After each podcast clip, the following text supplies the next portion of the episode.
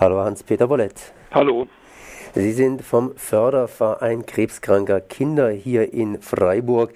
Das ist natürlich nicht nur hier in Freiburg, sondern ein bisschen größerer Verein. Krebskranke Kinder, das ist ein ganz, ganz tragisches Thema. Das heißt, da hat man das Leben begonnen und irgendwie ist es schon fast, fast zu Ende, aber da gibt es noch die eine oder andere Hoffnung. Weshalb engagiert man sich oder weshalb engagieren Sie sich für krebskranke Kinder? Gut, der Anlass ist ganz einfach. Unsere Tochter war 1995 auch an Leukämie erkrankt, ist gesund, ganz gesund. Und das ist, war so der Einstieg 1995, 96 bei dem Verein mitzumachen.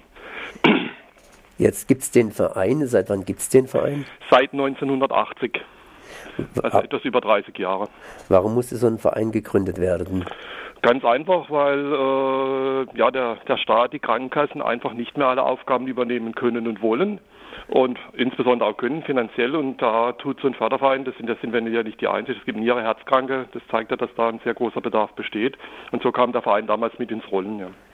Jetzt, welche Aufgaben übernehmen Sie jetzt da für Staat und Gesellschaft? Also eine der wichtigsten und vorrangigsten Aufgaben unseres Vereins ist die, der Betrieb eines Elternhauses. Wir betreiben ein Haus mit 78 Betten, da können Eltern krebskranker Kinder äh, übernachten was sehr von Vorteil ist, also direkt an der Klinik zwei Minuten.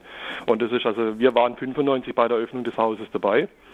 Und das ist eine, ein Segen, wenn man im Prinzip beim Kind bleiben kann. Zwei Minuten, direkte Telefonverbindung, alles Mögliche. Das ist also vorrangige Aufgabe. Jetzt ist es natürlich eine ziemlich, ziemlich persönliche Geschichte, wenn man hingeht und eine kranke Tochter hat und äh, diese kranke Tochter an Leukämie erkrankt. Wie haben Sie denn das erlebt?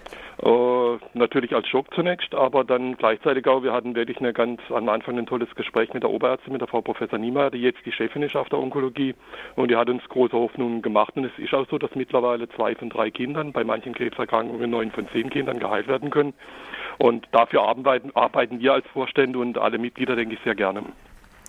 Wie passiert es jetzt? Also was machen Sie? Sie haben gesagt, dass Sie da so ein Eltern-Kind äh, haben.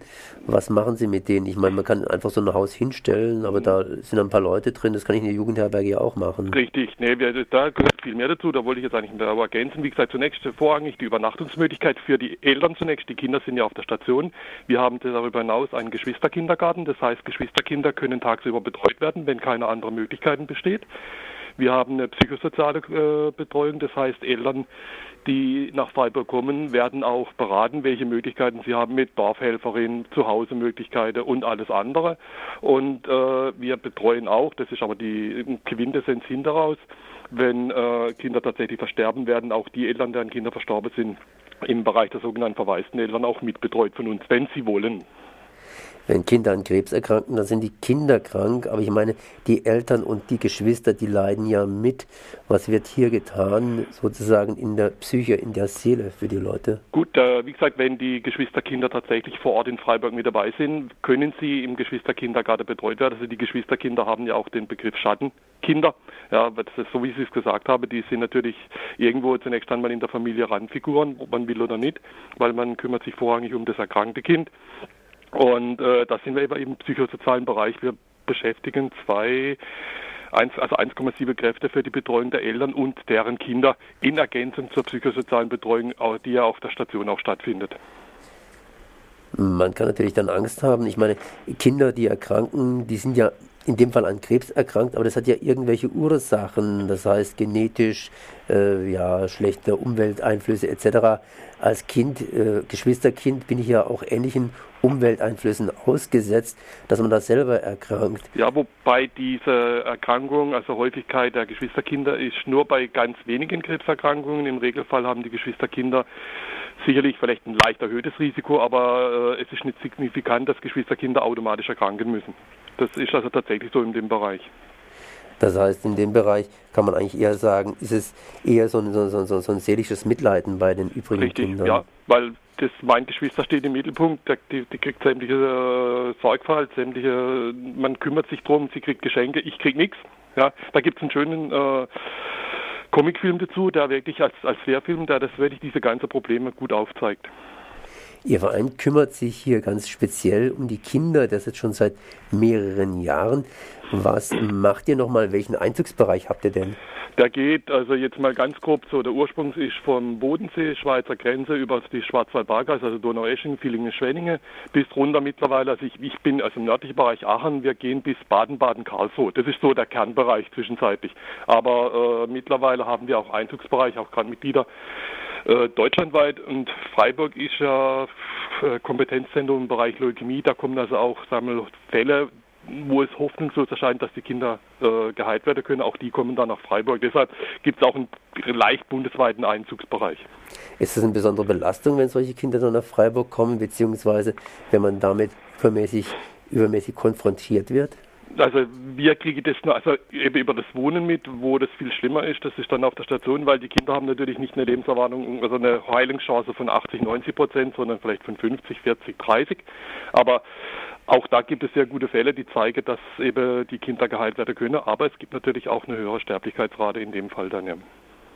Sie haben äh, die Situation der Kinder so ein bisschen hier geschildert. Ich meine, Sie selber hier in dem Verein haben natürlich auch sehr, sehr viel zu tun. Äh, wie hat sich denn der Verein aufgebaut? Wie wurde denn der so, so hat sich vor sich hin entwickelt? Gut, es war so, dass man dafür, also der Verein in 80, also Anfang 80 oder 1980 gegründet wurde. Er war zeitlang sehr schwach aufgestellt, aber so ab sage ich 85, 87. Wir hatten dann eine große Unterstützung, unter anderem Werner Kimmig, äh, Filmproduktion, sagt vielleicht was, verstehen Sie Spaß und solche Geschichten hat er mit Frank Elsner produziert. Und der, äh, der Herr Kimmig ist selber auch eines der acht Vorstandsmitglieder und damit haben wir eigentlich eine sehr gute Verbreitung, sagen wir jetzt mal, auch in den Medien, ja. Eine sehr gute Unterstützung. Sie haben es schon genannt, einer von den acht Vorstandsmitgliedern. Das heißt, die Arbeit hier an der Spitze wird auf vielen Schultern, in vielen Köpfen verteilt. Ja, wir haben nicht die klassische Vorstandschaft erster, zweiter, sondern wir sind tatsächlich acht gleichberechtigte Vorstände, jeder seinen Bereich. Der eine macht Elternhaus, als Vorstand. Ich mache zum Beispiel Finanzen, also Kassierer auf gut Deutsch. Äh, der nächste hat dann wirklich die EDV, die, mit der wir stark abhängig sind. Wir sind ja auch stark vernetzt mit der Klinik selbst. Wir unterstützen ja die Forschung im Bereich der Klinik mit nicht unerheblichen Mitteln. Und äh, da gibt es auch verschiedene Netze, die da aufgebaut wurden. Es ist natürlich toll, wenn sich die Bevölkerung engagiert für so ein wichtiges Thema wie Kinderkrebs, der äh, ja jeden, jede Familie betreffen kann. Einmal persönlich, wenn man selber Kind ist und dann natürlich auch hier die Eltern, die zum Teil ihr einziges Kind oder eines von den zwei, drei Kindern, die man heutzutage so hat, eben betreffen kann. Auf der anderen Seite zieht sich der Staat immer weiter aus bestimmten Problembereichen zurück. Und Kinder, das ist natürlich ein ganz, ganz sensibles Thema und äh, lässt da den Bürger, den versicherten Patienten oder die versicherte Familie irgendwie so ein bisschen im Stich. Wenn ich jetzt hingehe und hier einen Förderverein für krebskranke Kinder gründen muss oder gründen sollte. Wie hat sich das denn entwickelt, beziehungsweise was für Forderungen hätten Sie dann hier ans Gesundheitswesen? Ja gut, äh, ich denke, da muss man zwei Seiten betrachten. Zum einen ist die Medizin natürlich auch sehr, sehr teuer geworden, wobei jedes Kinderleben ist sehr wichtig und letztendlich jedes Kinderleben, das gerettet werden kann, hat ja später auch wieder Produktivität für die Gesellschaft. Und äh, ja, schön wäre es, wenn Manchmal, also ich, ich sage es mal so umgekehrt, wir haben die Möglichkeit äh, durch Dritt, sogenannte Drittmittel, die wir der Klinik zur Verfügung stellen, auch das Land oder die Kassen zu zwingen, etwas zu tun, weil oftmals eine Drittmittelfinanzierung heute vorausgesetzt wird. Und da wir Gott sei Dank zum gewissen Maß in der Lage sind, können wir da auch sehr viel bewegen. Ja. Woher bekommen Sie diese Drittmittel? Äh, überwiegend aus Spenden, dann auch aus Bußgeldern und äh, mittlerweile ein sehr für uns nicht unerhebliches Thema sind auch Erbschaften. Es gibt mittlerweile eine Generation, wo oftmals keine Kinder da sind und bevor der Staat da äh, die Finger dran hat, äh, gibt es Gott sei Dank gute Berater bei Banken und ähnlichen Instituten, die dann auch auf solche Möglichkeiten hinweisen. Wie kann man euch unterstützen? Äh, jederzeit durch Spenden.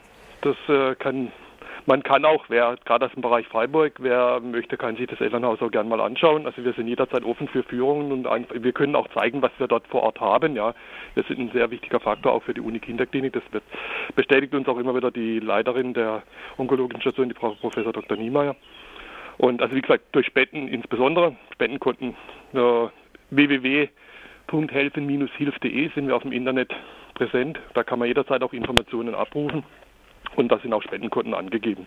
Das ist dann auch die Internetseite, wo man Näheres über Sie erfahren kann? Genau, das also unter www.helfen-hilf.de sind, sind alle möglichen, da gibt es Zeitungsberichte über Spendenaktionen, was wir als Verein wollen, was wir unterstützen, was wir fördern, da sind Jahresberichte drauf.